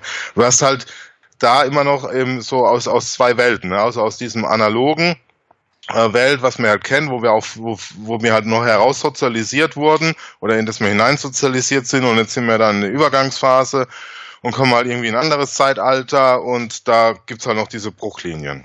Mhm. Ja, also ich muss, ich habe diese vier Thesen gelesen oder die, die, diese Widersprüche, die du ja rausgearbeitet hast, die so im Text ja auch nicht sind. Und ich habe mich so ein bisschen kurz vor mich gedacht, eigentlich sind das die letzten 24 Monate Hochschulforum Digitalisierung, zumindest 70 Prozent davon, jeder Debatte da, ne? Also ja. was kommt, was kommt zuerst, Didaktik oder Technik, ähm, ja. einheitliches Vorgehen, Vielfalt, wie machen wir das denn jetzt? Äh, dazu noch irgendwie ein bisschen so Hochschulgeklüngel, irgendwie so HRK-Gequatsch mit Deputatsanrechnung, ein bisschen Urheberrecht, ein bisschen ähm, solche Sachen und schon hast du eigentlich dein HFD gebaut. So. Genau. Ja. Nee, das, das, Grüße das, nach das, Berlin, habe ich kurz mal zusammengefasst. Nein, äh, und nochmal, also wir wollen jetzt auch niemanden angreifen, sondern nee, also das, das sind ja, das sind ja auch ähm, berechtigte Fragen und Reflexe. Also man, man kann es den, den Leuten auch nicht verübeln, dass sie so, so reagieren. Also sie machen es ja aus, ich habe das ja selber erlebt, also bei Halbzeittagung oder Klausurtagung, ne, wo dann das vorgestellt wurde und die Leute da mit vollem äh, Elan und Nachdrucken gesagt haben, ja, hier, hier und da, und aber der Mensch muss im Mittelpunkt stehen. Also hm. die glauben ja wirklich fest daran, deswegen kann man es ja auch nicht vorwerfen, sondern was eben das Problem ist, dass es dass es ja noch viel, viel tiefer geht. Ne? Und das, das mhm. hat man ja in einem vorhergehenden Artikel äh, zusammengefasst, nur herausgearbeitet, dass es eben noch darüber hinaus wichtige Fragen gibt, über die wir uns mal verständigen müssen. Und die aber durch diese ähm, Widersprüche ja angezeigt werden, ne? oder was wir im vorgehenden Artikel hatten mit der Bibliothek, der Rolle der Bibliothek heute. Ne? Da stimmt ja irgendwas nicht mehr, ne? Da, da kommen wir ja nicht mehr so ganz, so ganz mit äh, klar. Und da wäre eben, da brauchen wir halt äh, Hirnschmalz und brauchen auch äh, Raum und, und Zeit, um uns damit auseinanderzusetzen. Ich habe das ja auch versucht seit oder versucht es ja seit Monaten beim HFD so ein bisschen zu pitchen, dass man mal so eine Veranstaltung macht und gemeinsam drüber nachdenkt, was ist Bildung im, im also ganz, ganz verkürzt, was ist Bildung im Digitalen.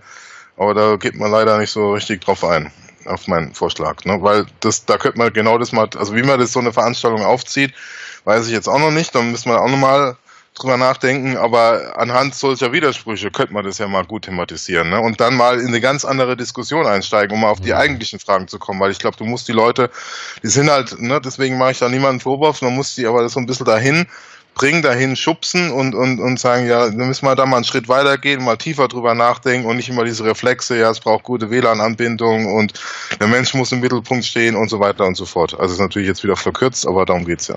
Mhm. Ja, also ich bin so ein bisschen davon ab, weil ich glaube, so das, das HFD wird sowas nicht machen, einfach weil das Outcome und der Output nicht kontrollierbar ist. Ne? Also so, das ist nichts, wo du mal so reinquatscht und jemandem irgendwie sein Bildungsverständnis vorschreibst. Ähm, aber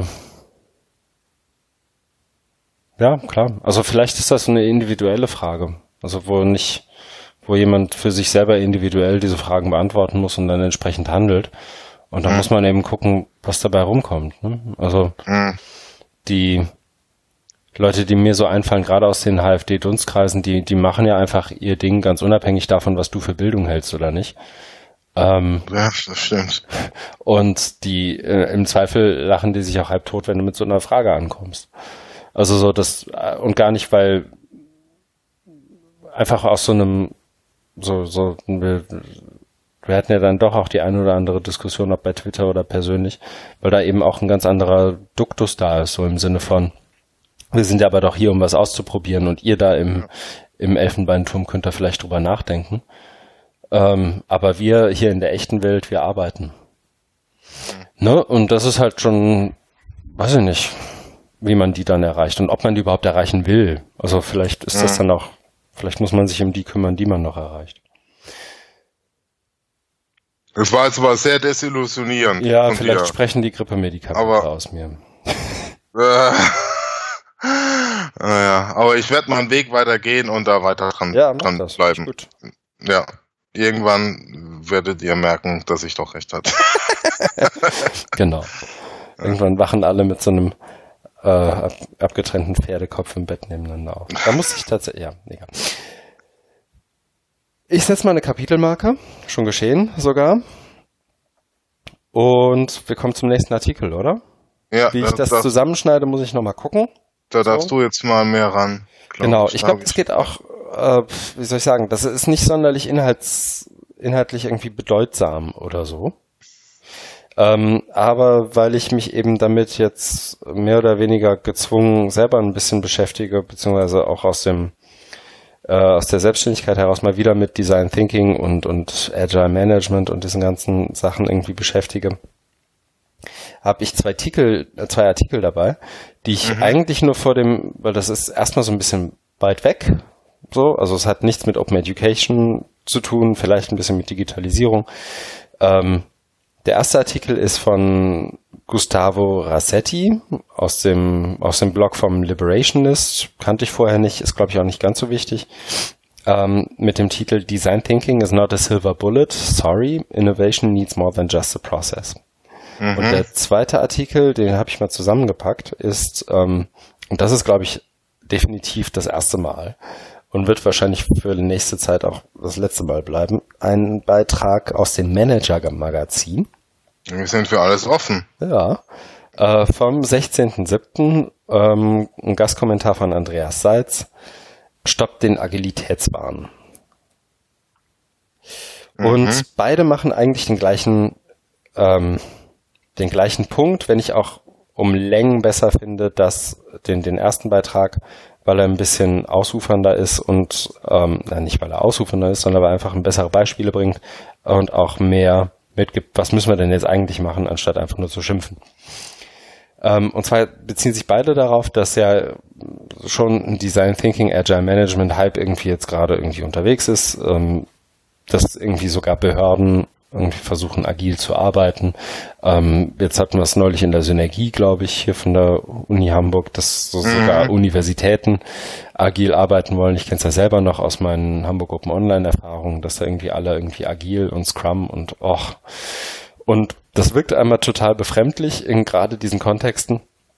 Oder wirkte zumindest auf mich wahnsinnig befremdlich, einfach weil, wenn du halt ein bisschen Erfahrung hast, wie eine Uni funktioniert, dann ist halt agil so ziemlich das letzte Wort auf einer Liste der Assoziationen damit. Ne? Also das ist ja auch ein Stück weit das, was so die Anja Wagners dieser Welt, glaube ich, ein Stück weit ankreiden, dass das einfach so, so bildungsfremd ist und oder nicht bildungsfremd, sondern so, so fremd, weltfremd ist von dem, was eigentlich sonst so passiert. Und pff, ja, vielleicht stimmt das ja auch irgendwie so ein bisschen. Was ich aber gut finde, ist, dass beide, die jetzt keinen Bildungshintergrund haben oder sowas, dafür argumentieren, dass man sich mal die Organisation, mit der man es da zu tun hat, genauer anguckt und sie ein Stück weit in den Kontext setzt. Und das sind eigentlich, das ist eigentlich das, was man landläufig No-Brainer nennen würde, zumindest in meiner Welt. Aber ähm, dass man sich, wenn man so über Design Thinking Prozesse und ich würde in dem Be in dem Bezug jetzt tatsächlich auch Design Thinking gegen Digitalisierung oder offene Formate und Open Education oder was auch immer du einsetzen willst, gilt eigentlich für alle, weil es eher ein Change Management als ein inhaltliches Thema ist.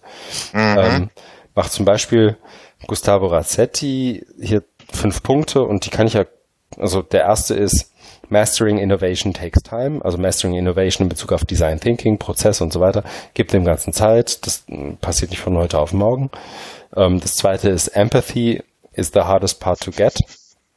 Also auch zu verstehen, was andere, wie andere Akteure funktionieren, was die wollen, wie die das wollen, was deren Mittel und Methoden sind, ähm, was sie damit erreichen wollen und so weiter. Ähm, auf so einen bestimmten Bias einzugehen ähm, und, und darauf einzugehen, wie irgendwie ähm, was, was wiederum die, die ja notgedrungenermaßen, also die notgedrungen eingeschränkte Sicht der jeweiligen Menschen ist, mit denen man gerade spricht in Bezug auf Design Thinking, sei das als Coach oder als Inhaber oder als Führungskraft oder als einfacher Mitarbeiter, da einfach sich über den Bias auch bewusst zu sein. Ähm, viertes ist so ein bisschen, anyone can be creative, but not everyone is good at being creative. Ähm, so ein Stück weit auch, auch zu erkennen, was die eigenen Stärken und Schwächen sind und wie man das machen kann auf einer individuellen, aber auch auf einer institutionellen Ebene. Und das fünfte ist, und das ist glaub, logischerweise, weil es auch so, so ein Stück weit medium-basiert ist, auch das, was irgendwie am ehesten Zitate gekriegt hat. Um, Culture eats innovation for lunch. Also immer auch die, mhm. jeweilige Kultur, die jeweilige Idee ähm, und das, das Selbstverständnis und auch die, die Handlungsweisen und Methoden einer jeweiligen Organisation zu nehmen und in die einzubetten und mit denen zu arbeiten und nicht zu sagen, dann machen wir jetzt mal disruptiv, alles ist jetzt hier Design Thinking und Agile und neun Monate später ähm, sind wir wieder da, wie da, wo wir vorher waren, weil dann ist der Coach weg, der uns dazu zwingt, so zu arbeiten. Mhm. So, also das geht ganz stark in die Richtung, was macht das denn sozusagen institutionell und jetzt hier in Bezug auf Design Thinking? Ähm, das war, ist auch einer der Gründe, warum ich dieses ganze Design Thinking Thema so, oder nicht Design Thinking Thema, sondern dieses Agile Management Scrum Thema in der bei Hamburg Open Online immer so als so aufgepfropft und als Fremdkörper wahrgenommen habe, weil das einfach nicht dazu passt, wie Unis sonst arbeiten. Und weil mhm. das dann einfach behauptet wurde und irgendwie Feedback-Prozesse irgendwie vorgegaukelt wurden oder vorgegaukelt werden vielleicht sogar, mhm. aber sie dann doch nicht stattfinden und der Scrum Master dann in so einer Verteidigungshaltung ist und sein Produkt verteidigen muss oder was auch immer. Na, also mhm. so, dass das alles dann so, mhm. mhm. dass das dann vermischt wird mit dieser klassischen Universitätsdenke der Mittelverteilung und auf einmal bist du halt, ist es halt alles noch schlimmer als vorher. Mhm. mhm. Ähm, also das mit einzubeziehen ähm, und da fand ich die beiden Beiträge, weil sie auch nicht, sondern also die setzen jetzt nicht unbedingt voraus, dass du weißt, was Design Thinking ist oder agiles Management im Detail. Du musst es vielleicht mal gehört haben, aber du kannst damit, du kannst die super lesen. Das geht richtig schnell. Einer Englisch, einer Deutsch. Und dann okay. hast du relativ schnell so, so ein erste Idee. Was wollen wir denn, wenn wir hier digital in unserer Institution machen wollen? Wie machen wir das denn? Na, wie weiß ich noch nicht, aber ähm, du hast zumindest so ein bisschen ähm, eine, eine kritische Reflexion derer, die das eigentlich machen. Weil beides sind, beide, die da schreiben, sind äh, die Design Thinking bzw. Agile Coaches und die wollen eigentlich genau das ähm, irgendwie weiter unterbringen und irgendwie den nächsten ne, den nächsten Kunden gewinnen, aber sagen eben auch, es funktioniert nicht einfach so. Mhm. Das finde ich irgendwie ganz, ganz gut, weil das ja echt ein Hype-Thema ist, seit Jahren Total. ein Hype-Thema ist. Total. Ähm, dass da jetzt auch so eine Welle kommt. So, übrigens, jetzt nehmen wir mal einen Schritt zurück und überlegen mal, was macht das denn eigentlich mit den Einrichtungen und mhm. Organisationen? Mhm. Ähm, auch auf dieser Macher-Ebene und nicht nur auf der äh, Ebene, wo sich Leute damit irgendwie inhaltlich akademisch auseinandersetzen. Ja. Okay. Nee, finde ich, finde ich gut. Also ist, äh, ich habe mit dem mit dem Thema, äh, wirst du ja, wirst du oft konfrontiert und äh, ich habe da jetzt auch mal so ein Gefühl, aber das war halt nur so ein Gefühl, so ein Bauchgefühl, naja, hm, was ist das? Und deswegen finde ich es auch gut, dass man das mal eben bespricht und mit Artikeln. Ne? Also ich will ja auch nicht dann immer nur so rum ne, und sagen, ah, das ist so nur ein Mist und dabei unterschätzt du vielleicht, dass es doch was, äh, dass doch was drin ist oder dran ist. Ne? Und das hast du jetzt, glaube ich, ganz gut gemacht damit. Also das ist schon gut. Also auch gleich zwei Artikel das passt doch. Also man muss dann zum Thema auf jeden Fall dranbleiben, auch wenn es jetzt nicht hier äh, direkt oder so, so, im engeren Kern von diesem Podcast ist, finde ich es trotzdem äh, wichtig, das zu behandeln. Klar, es sagt ja auch was, also so Human-Centered Design und all diese Sachen sind ja auch, also sollte, finde ich, in jeder Art und Weise Berücksichtigung finden, wenn du über digitale Bildung sprichst. So. Ja, eben. Ne, für wen machen wir das denn hier? So. Ja, und, und was man da ähm, machen sollte, ist ja, das, das da eben nochmal in andere Communities reinzutragen oder, aus, auch mit anderen Blickwinkeln zu besprechen. Ne? Also genau, ne, mit, mit was du gerade gesagt hast, also was, was, was ist das oder äh, haben, wir, haben wir da nicht immer was mit zu tun, was bedeutet das? Ne? Aber dafür muss man sich ja im ersten Schritt auch mal mit, mit, mit, mit beschäftigen. Oder da hast du ja auch ein ein Vorsprung äh, gegenüber mir, der das ja selber mal an der Hu da so ein bisschen miterlebt hat. Ich bin auch nicht in den Genuss gekommen, aber da könnte man mal das so ein bisschen genauer äh, erkennen, erkunden und dann schreiben, was eigentlich ist und, und so weiter. Das wäre, glaube ich, auch mal ganz wichtig. Also, aber das brauchst einfach noch Zeit, weil das, ne, wie du auch gesagt hast, so ein, so ein Hype-Thema ist und bis man da mal in so eine Reflexion kommt, dauert ja nochmal. Beziehungsweise die Gefahr ist ja, das finde ich auch mal schade, das war bei den MOOCs genauso, kommt schnell, geht schnell, ne? Äh, kommt die nächste Sau, die durchs mhm. Dorf getrieben wird. Das steht ja in diesem einen Artikel da auch drin, oder? In diesem deutschen da mit, den habe ich ja gelesen, mit ja. äh, das ist, äh, da kommt nach Agilität kommt wieder was Neues, das war ja jetzt schon, also es ist jetzt verkürzt dargestellt, aber in die Richtung geht es ja, ne? Und das ist ja auch total schade, weil da ist ja was, da ist ja schon was dran, man muss es einfach nur mal vernünftig diskutieren. Aber das fängt ja bei der Sprache schon an, weil es hat ja immer so eine eigene Marketing-Sprache, die, die dann mir eher befremdlich ist und mit denen ich mich meine Schwierigkeiten habe, wo man erstmal Übersetzungsarbeit leisten muss. Ne? Was heißt denn das eigentlich? Und da bist du wieder bei, bei dem Punkt, wo du sagst, du brauchst auch mal eine Community mit Leuten, mhm. die auch die dann meine Sprache sprechen ne, und sich dann auch mal mit anderen Begriffen darauf einlassen, obwohl das ja okay. Ne, und ich will das ja ganz vernünftig ähm, diskutieren und nicht darauf rum, also nicht rumhypen oder nicht rumrenten, aber so ein bisschen vernünftig, substanziell. Daran, daran hakt's ja oft. Ne? Ja, eben. Und das, da sind das gute Beiträge schon, aber tatsächlich, also ich habe mich jetzt dieses Jahr so wegen Selbstständigkeit und dass der so ein bisschen mehr wird wieder bei mir, ähm, nochmal intensiver damit auseinandergesetzt. Und ich muss echt sagen, sowohl der englische Design Thinking als auch der englische ähm, Agile Management Wikipedia Beitrag sind vollkommen ausreichend, um einen Überblick darüber zu kriegen. Also das ist schon fast zu viel. Das ist echt. Also so, wenn du so, gerade wenn du so in Weiterbildungskontexten so, keine Ahnung, wo du mit Leuten zu tun hast, die irgendwie eine Stunde, eineinhalb pro Woche haben, mhm. ähm, irgendwie so betriebliche Bildungsformate, dann ist, musste das schon wieder kondensieren und das habe ich mal versucht zu machen und das war irgendwie echt hilfreich auch für mich nochmal. Okay. Das war ganz gut. Ja, schön. So, du hast noch einen dabei.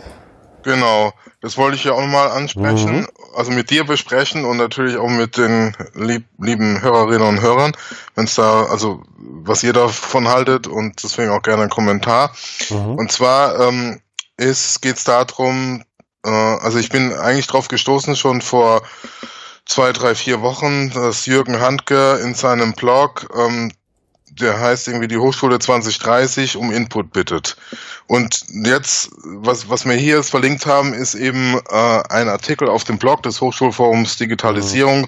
der das nochmal aufgreift und nochmal ein bisschen Kontext gibt. Also es gibt der Hintergrund ist, es soll eine neue Universität in Nürnberg, weil Nürnberg ja keine hat. Die sind ja mit Erlangen, glaube ich, zusammen, Nürnberg-Erlangen. Mhm. Und jetzt sollen, wollen sie eben eine eigene, äh, äh eine eigene ähm, Hochschule bekommen.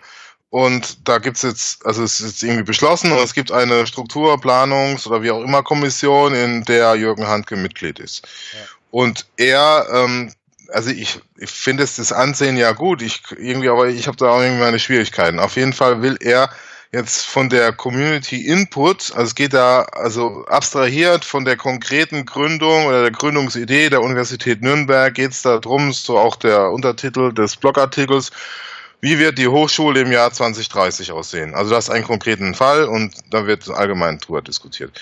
Und auf dem besagten Blog von Jürgen Hanke, der in dem anderen Blog verlinkt ist, da finden sich dann die Rubriken, die Idee, die Technologien, Lernräume, Lehrmethoden, Lehrmaterial, Lernbegleiter, äh, Netzwerke und noch ein Kontakt.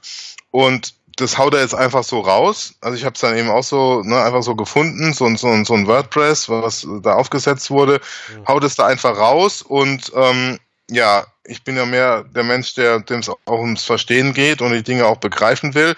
Deswegen ist dieser ist dieser HFD-Artikel schon besser, weil das ein bisschen Hintergrund ist und äh, mir fehlt da, also ich finde die Idee, ich habe mich da auch auf unserem internen Slack, also was jetzt MetaMost heißt, da auch schon mit ihm drüber mhm. versucht zu unterhalten. Äh, aber ich würde es gerne auch mal mit dir machen. Also mein Problem damit ist, dass ich gar nicht weiß, also wie, wie ich finde, also ich kann damit jetzt nicht so viel anfangen, weil äh, das eine ist, wenn ich da jetzt was reinhau, äh, was passiert da? Da, das, da hat er mir irgendwann, zwar glaube ich auf Twitter geantwortet, ja, er lässt es jetzt, also er gibt die Kommentare frei. Also das ist natürlich schön. Das sollte man ja auch machen. Ne? Also wenn du da jetzt einen Kommentar gibst, dann muss, schaltet es halt frei mhm. und er lässt es einfach mal unbefristet laufen, weil die erste Sitzung ist irgendwann im Oktober. Das ist eine. Also das ist so ganz profan technisch. Mhm. Viel größer und schwieriger finde ich einfach, es gibt ja eben diese Kommission und da ist eben meine vielleicht steile These, inwieweit die Kommissionsmitglieder, Mitgliederin überhaupt interessiert, was dann in der erweiterten Öffentlichkeit oder in der, in der Community da gedacht wird und ob die dann überhaupt auf so Kommentare in so einem Blog reagieren. Also ich fand es irgendwie ein bisschen vermessen oder äh, einfach ein bisschen schräg. Ich kenne ja so ein bisschen so Kommission, also ich war natürlich noch nie in einer Gründungskommission einer Universität, soweit habe ich es noch nicht mhm. geschafft, aber in anderen Kommissionen. Und da weiß ich ja schon, dass es jetzt ähm, systemtheoretisch gesehen eben geschlossene Systeme sind. Ne? Also mhm. ne, die, die ernähren sich aus sich selbst heraus und haben nur eine geringe strukturelle Kopplung nach außen, ne? berichten dann irgendwelchen anderen Gremien, ne? was wir jetzt gemacht haben. Und ja, deswegen ähm, fand ich das halt ein bisschen schwierig. Und ähm, das wird halt so gar nicht reflektiert im äh, in, in, diesen, in diesen Artikel, beziehungsweise da wird es ja in dem HFD-Artikel, da wird es ja noch stärker gemacht. Also finde ich einfach der, der, der, Sprung oder der Abstand noch größer, wenn es dann heißt, ja, Strukturkommission und hier Professor so und so und, und da und da Konzept und der Lehrbetrieb und ein Punkt ist ja auch noch, der Lehrbetrieb soll dann spätestens im Jahr 2028, also wo da noch zwei Jahre vor 2030 wärst, ne, wo ich mhm. mich frage, wie soll ich denn jetzt schon was schreiben, was dann für einen Lehrbetrieb weil es ja im Blog auch um Lehrkonzepte geht, wie soll ich denn dann was schreiben, was dann für 2028 gilt? Ne? Also es sind ja noch zehn Jahre, beziehungsweise ja. elf. Also ich ne? habe da ein paar Punkte zu, glaube ich. Ähm, okay, ich bin sind, gleich fertig. Ja, sorry, ja, ich wollte dir nicht äh, vorstellen, mach. Nee, nee, alles gut. Also, um es nochmal auf den Punkt zu bringen, ähm, und da kannst du jetzt gleich, äh, gleich einsteigen. Ich hoffe, du nimmst auch auf meine Frage Bezug. Mhm. Ich habe da meine Schwierigkeiten, weil ich damit irgendwie, also ich habe jetzt nicht so nur drei Punkte, glaube ich, gemacht, aber äh, zusammengefasst, ich kann damit nichts anfangen. Ich würde gern, aber irgendwie, ich finde da keinen Einstieg, ich finde da keinen keinen Umgang mit. Vielleicht bin ich auch zu kritisch und zu, ja, dazu distanziert. Äh, genau, das, das war es auch schon. Jetzt, jetzt mhm. darfst, lieber Christian. Danke. Also ich habe ich habe so ein paar Punkte. Ich versuche gerade die irgendwie zu ordnen. Das eine ist ja sozusagen den Prozess, den, den Jürgen Handke hier aufmacht. Ne? Also so, mhm. Was passiert mit den Kommentaren, wo gehen die hin und so. Mhm. Und das ist ja, also zufälligerweise, ich habe ja nun nicht viel wissenschaftlich gemacht und ich weiß auch, also ich glaube, offiziell zählt eine Bachelorarbeit auch nicht als das. Aber genau damit habe ich mich beschäftigt, eben weil ich Wirtschaftspsychologie und Politik irgendwie verknüpfen wollte und habe zur wahrgenommenen Legitimität von Entscheidungsprozessen was gemacht. Ah. Und das auch mit einem Sample von irgendwie 500 Leuten quantitativ untersucht, was, oh. wann die wie irgendwie was, ne? Und eins der äh, statistisch signifikanten Dinger war, wenn die Leute nicht irgendwie verstehen, was mit ihrem Input passiert, dann geben sie keinen oder ja. sie geben verfälschten. Ja. Also ein klassisches Beispiel dafür. Ähm, niemand versteht, was damit passiert. Wahrscheinlich Jürgen Handke selber nicht. Und das meine ich auch gar nicht als Vorwurf. Nein. Weil er eben selber wahrscheinlich auch noch nicht in der Strukturkommission ja. war und nicht genau weiß, wie das so funktioniert. Also, und so, das ist das, deswegen bin ich, deswegen kriegt er von mir auch keinen Kommentar, weil ich irgendwie nicht weiß, was damit passiert und ich mir die Arbeit nicht machen will, wenn ich nicht weiß, was. Das andere ist, ähm, glaube ich, die, und da sind wir jetzt auf einer inhaltlichen Ebene. Ich habe mir das nämlich auch angeguckt und ich habe die Seite jetzt inzwischen fünfmal aufgemacht, dieses uni2030.wordpress.com. Und ich habe sie immer wieder zugemacht, einfach weil ich dachte, ich verstehe die Kategorien nicht, die er da bildet. Ne? Also es ist ja, wie du gesagt hast, Technologien, Lernräume, Lehrmethoden, Lehrmaterial, Lernbegleiter, Netzwerke. Er hat jetzt auf seinem About oder auf der Startseite hat er nochmal die jeweiligen Lernfragen. Technologien, welche Lehr-Lerntechnologien werden 2030 eingesetzt? So eine Bullshit-Frage. Ja, eben, das ist so total also willkürlich. Das, genau. Als, als, das, als, als, als wenn da, als ob's da solche eine Glaskugel 20, oder was. Ja, das ist das eine, so. aber das andere ist, man kann es doch nicht auf dieses, auf dieses genaue Datum projizieren, als ob da jetzt irgendwo ein Schalter umgestellt genau. wird oder, oder, oder Label dran ist, Technologie 2030. Genau, und das mein, also so, und das, so, und dazu kommt noch, wo werden wir lehren und lernen? Welche Lehrkonzepte kommen 2030 zum Einsatz? Digitale Materialien, ohne Zweifel, aber welche? Hat die klassische Lehrkraft ausgespielt? Welche Rollen spielen soziale ja. Netzwerke und Plattformen? Das ist aus dem Heute gedacht. Und das verstehe ich auch, weil worauf soll er sonst denken? Und so kämen, wenn ich die Kategorien aufmachen würde, kämen bei mir die gleichen Fragen. Und wie gesagt, überhaupt kein Vorwurf an ihn. Nicht, dass wir den nächsten, Nein. ne? So, nee, das, nee, nee. und was dann mein, aus beiden oder allen drei, ähm, wie soll ich sagen, Makeln dieses Ganzen, die irgendwie auch der, der, der Idee immanent sind, ähm, würde ich halt was drehen, was wahrscheinlich wenig gewinnbringend für ihn ist, oder was für ihn kein, vielleicht ist es, also keine Ahnung. Ähm, was das halt zeigt, ist, wenn du jetzt gezwungen bist, Lehrbetrieb 2028, 2030, also lass das mal noch fünf Jahre Verzögerung haben, Lehrbetrieb 2033. Mhm. Ähm, das ist 16 Jahre von jetzt, wenn ich richtig rechne. Mhm. Niemand wird ernsthaft, wirklich hoffentlich versucht das gerade niemand ernsthaft zu sagen, was 2033 an Lehr- und Lerntechnologien irgendwie eingesetzt wird, geschweige denn, was von den Nutzern benutzt wird, ähm, jenseits von Lehr-Lerntechnologie. Da gibt es irgendwelche Futurists und Thinktanks und was auch immer und die liegen im Zweifel ziemlich falsch. Genau. Aber, aber was das ja bedeutet, ist ja, dass eine Hochschule, wenn es um Lehren und Lernen geht, sich so aufstellen muss, dass sie eben flexibel in der Lage ist, auf technologische Einflüsse Bezug zu nehmen und die irgendwie sinnvoll da und konstruktiv da unterzubringen, wo es irgendwie ja, Sinn ergibt für die jeweilige Disziplin, für den jeweiligen Lehrenden, für den jeweiligen Studi. Und ja. meinetwegen auch Anforderungen aus, keine Ahnung, Arbeitsmarkt, Gesellschaft, Politik, was auch immer aufzunehmen. Vielleicht haben wir 2025 ja. den nächsten Weltkrieg oder vielleicht auch schon früher und wir haben ganz andere Probleme, als uns mit der Universität Nürnberg, was auch immer, und Technologieeinsatz zu beschäftigen. Ähm, mein Punkt ist, glaube ich, eher einer, ohne jetzt irgendwie Weltkriegsszenarien zu spinnen. Die Fragen sind richtig, wenn es um eine Universität 2018 geht. Vielleicht sind die Fragen dann richtig. Ich würde mich an vielen immer noch reiben.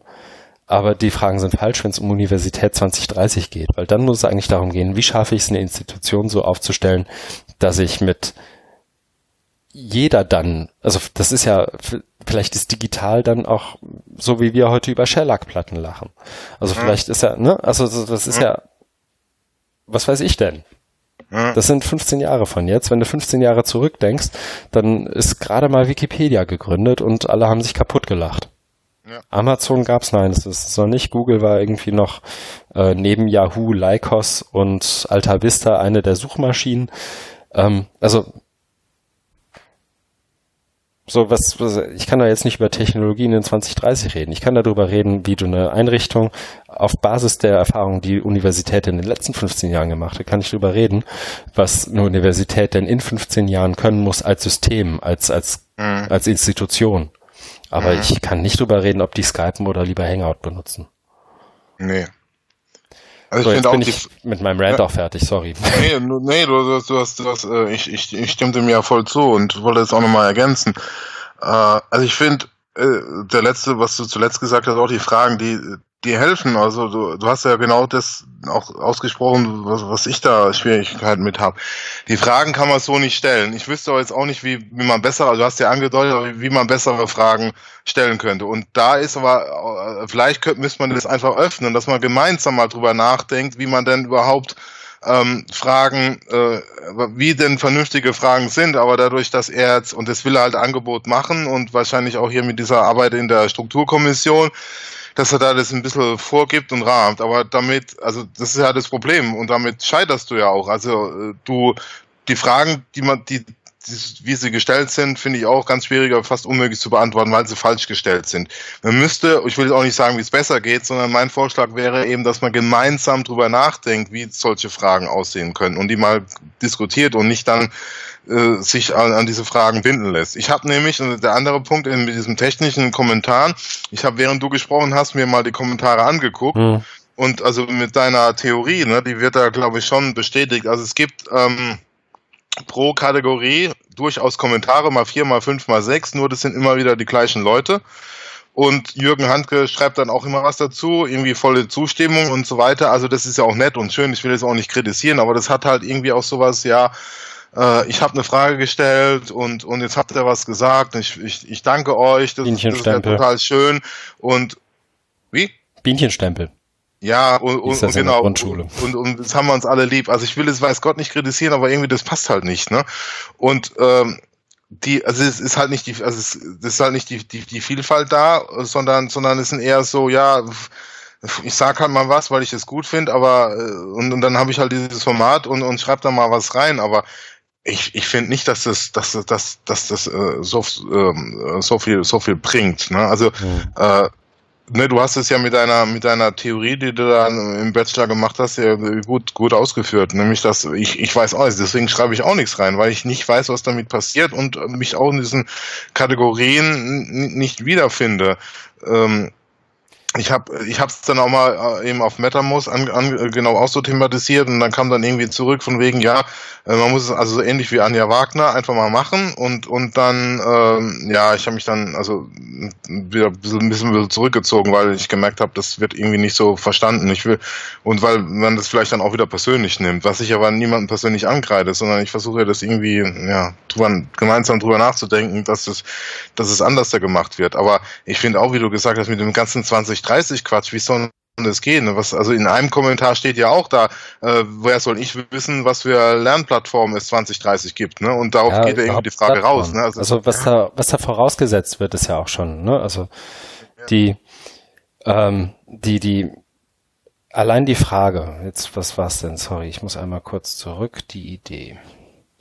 Allein die Frage, welche Rolle spielen soziale Netzwerke und Plattformen, impliziert doch, dass es die dann noch mhm. geben wird. Ja, klar. Also so, und ich würde jetzt gar nicht sagen, die gibt's auf keinen Fall. Ich sag nur, mhm. es gibt schon auch andere Entwicklungen, als über Plattformen nachzudenken. Ähm, genau. Ich habe keine Idee, was er mit klassischer Lehrkraft meint in der Lernbegleiterkategorie.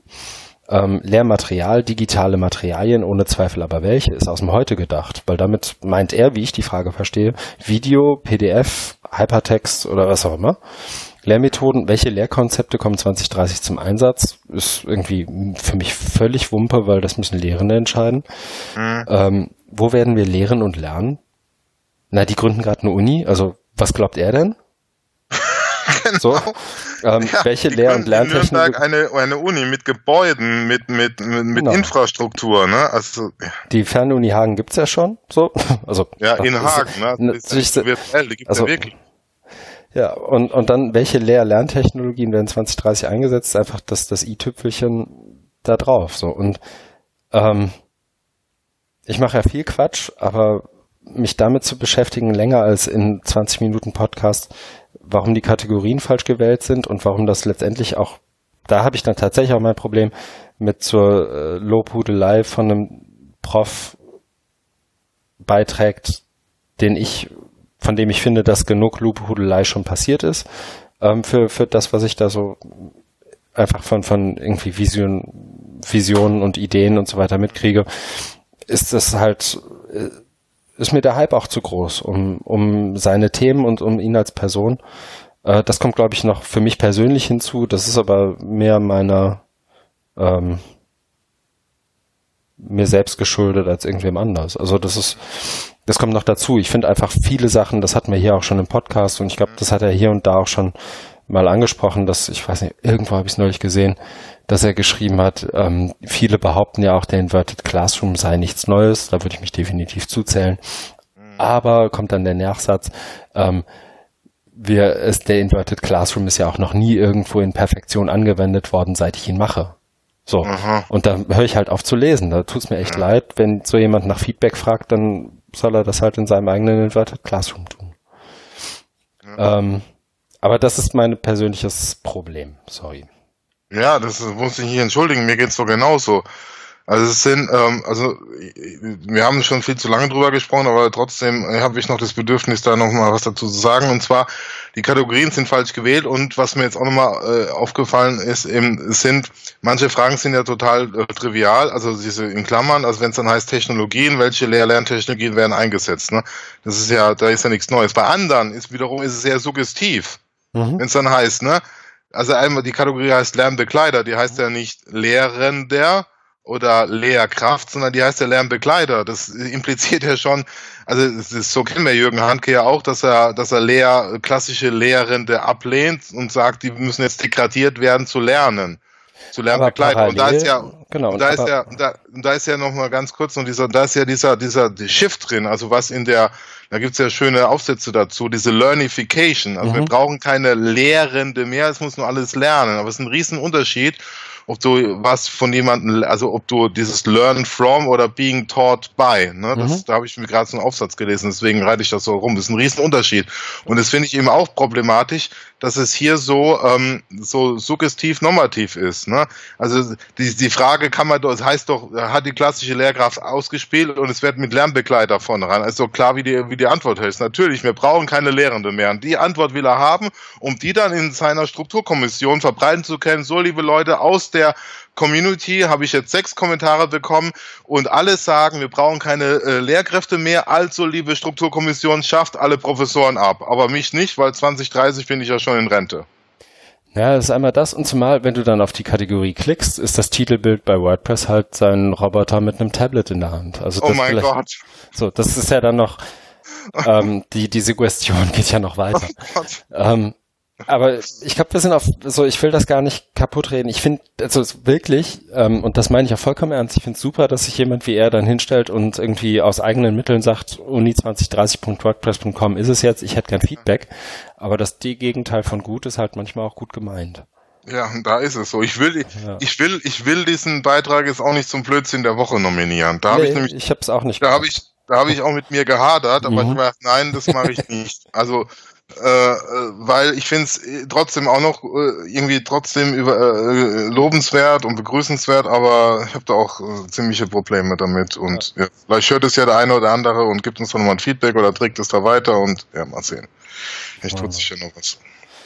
Ja, vielleicht ist das die nächste Kommentarwelle bei uns. Wobei, Mansplaining kann es in dem Fall nicht sein. Schade. Die nächste Marke Blödsinn der Woche. Ich habe zu wenig gelesen. Ich war zu lange krank im Bett, um Blödsinn der Woche nominieren nee, mir zu können. Ist mir ist jetzt auch nichts untergekommen. Machen wir nachträglich. Dann haben wir den nicht und sprechen nur kurz drüber, was wir tun werden. Markus. Ja, kurz, kurz äh, ist bei mir schon drin, nämlich Kurzurlaub mache ich. Ich habe ja nur noch ganz wenige Tage Urlaub und davon nehme ich jetzt drei kostbare Tage für Freitag, Montag und Dienstag und dazwischen das Wochenende. Das heißt, ich habe ja noch ein bisschen länger. Ich fliege am Freitag nach Marseille und werde dann in mein Mietauto steigen, 75 Kilometer nördlich fahren und einen Professor besuchen, Jan Wisser, äh, den ich persönlich noch nicht kenne, aber der mich in sein Landhaus in Südfrankreich eingeladen hat. Ähm, ich kenne ihn schon viele Jahre über gemeinsame Kontakte und äh, jetzt haben wir irgendwie mal wieder Kontakt aufgenommen und habe ich gemeint, ja, wir können uns noch mal schreiben, äh, wir können uns mal treffen. Er ist Holländer, treffen wir uns in Holland. Nein, ähm, er ist gar nicht mehr in Holland, er ist jetzt in Frankreich, aber ich kann ihn besuchen. Und ich sagte, jo, warum nicht? Und das ist jetzt alles ganz nett. Also er schreibt mir jetzt auch mal, hat mir jetzt Di Di Directions geschickt äh, seine, seine Handynummer und jetzt habe ich gerade eben mal gesehen, seine Frau hat auch mal, hat auch geschrieben, äh, was ich denn essen will und so. Also es ist echt, es ist echt gut. Sag mal, äh, ob es schön war, dann schreibe ich dem auch mal. Also ich denke, also irgendwie, sie hat mir vorhin auch Bilder geschickt, das ist irgendwie so ein Village, also so ein Dorf, das, ich denke, es ist ganz nett. Ich werde dann eben so ein paar, paar Tagesausflüge ans Meer machen, wird auch mehr was zu arbeiten mitnehmen, weil ich ja meine Antrittsvorlesung mhm. vorbereiten muss und ja, diverse anderen Kram. Gastgeschenke habe ich natürlich auch schon gekauft, kann ja nicht Sehr mit gut. leeren Händen kommen. Mhm. Ja, wissen, ja, dann habe ich ja auch gekauft, dann genau, ist das soweit alles äh, vorbereitet. Ich freue mich sehr. Ah, ich muss noch was reinschreiben. Und zwar, es passiert ja noch was. Ich kriege ja Besuch. Mhm. Am 17. August kommt äh, eine iranische PhD-Studentin. Äh, die heißt Sarah. ich muss mal klären, ob man sie auch so an, also ob sie dann auch so genannt wird, aber ja, so, so heißt sie. Und ähm, die ähm, hatte ja schon länger ähm, Kontakt mit mir und wollte mich ja immer mal versuchen, im Rahmen ihres PhD-Studiums an einer iranischen äh, Versuch aus dem Iran, äh, an einer iranischen Universität und da geht es eben auch so um Themen wie äh, MOOCs, äh, OER, Open Education. Und die macht dann eben jetzt so einen Auslandsaufenthalt bei mir. Und da freue ich mich auch schon drauf. Äh, bin halt jetzt nur noch dabei, das alles zu organisieren, also Unterkunft. Und nach und nach, also sie bleibt, will ja, glaube ich, bis April bleiben. Mhm. Das ist ja schon eine lange Zeit. Und nach und nach will ich sie dann, also will ich mich natürlich auch inhaltlich mit ihr auseinandersetzen. Das heißt, ähm, irgendwie Programm oder so, oder dass sie auch Gelegenheit hatte, auch viel mitzunehmen und dann mit äh, interessanten Leuten, so wie dir zum Beispiel, ähm, zusammenzubringen. Ich hoffe, du bist da auch dabei. Klar, freue mich. Ja. ja, also wir werden dann, ja, wir werden dann bei dir auf, aufschlagen oder du kommst her oder wie auch immer. Ja, nee, ich muss, das, äh, muss es machen. Also es geht jetzt alles Schlag auf Schlag. Die hat ähm, lange aufs Visum gewartet. Mhm. Irgendwann hat sie gemeint, ähm, ja, ich hab's Visum und dann, ne, mir schreiben wir jetzt über WhatsApp und die nächste war ich ich war hier, ist mein Flugticket. Äh, so, okay, äh, schön, ne? Und dann irgendwie so 17. August, ne? Mhm. Ayatollah Khomeini Flughafen nach Hamburg. Also alles klar, aber muss man erstmal eine Wohnung. Aber ja, mhm. zumindest für den August habe ich jetzt was und sonst muss ich ja mal gucken. Ne?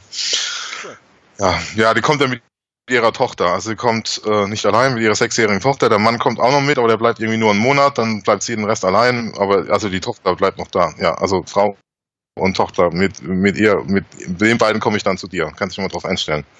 Mach ich. Ich kauf, wobei, ja. ich kauf nichts. Ja, ja. Nee, sag mal Bescheid, finde ich gut. Ja, werde ich auf jeden Fall machen. dann erhole ich mich vorher noch kurz, Trommelwirbel. Ich mache ähm, drei Tage Kurzurlaub in Neustrelitz. Und gleich den Grill an. Und nächste Woche ist die Deadline, die letzte Deadline des Prototypen, an dem ich arbeite. Ähm, und dann weiß ich auch ein bisschen mehr über das Format, ob es funktioniert hat und so weiter. Bisher lässt sich das echt gut an, sagt man, glaube ich, in Süddeutschland. Ja. Und ansonsten mache ich nicht viel. Nächste Woche muss ich wieder an die Lafana. Okay. Ein hm. Tag. Ja, ja, ja. Also ist ja eine 50% Geschichte. Bisher hat es immer so geklappt, dass ich einen Tag da bin und den Rest von zu Hause arbeite. Mhm. Okay. Ja, no, ist doch gut. Genau. Nee, aber sonst nicht viel los. Ist ja Sommer. Ja. Super. Dann pardon nochmal für den Aussetzer in der Mitte. Wer auch immer uns jetzt noch zuhört, hat die Entschuldigung auf jeden Fall verdient. Und bis zum nächsten Mal. Bis dann. Tschüss.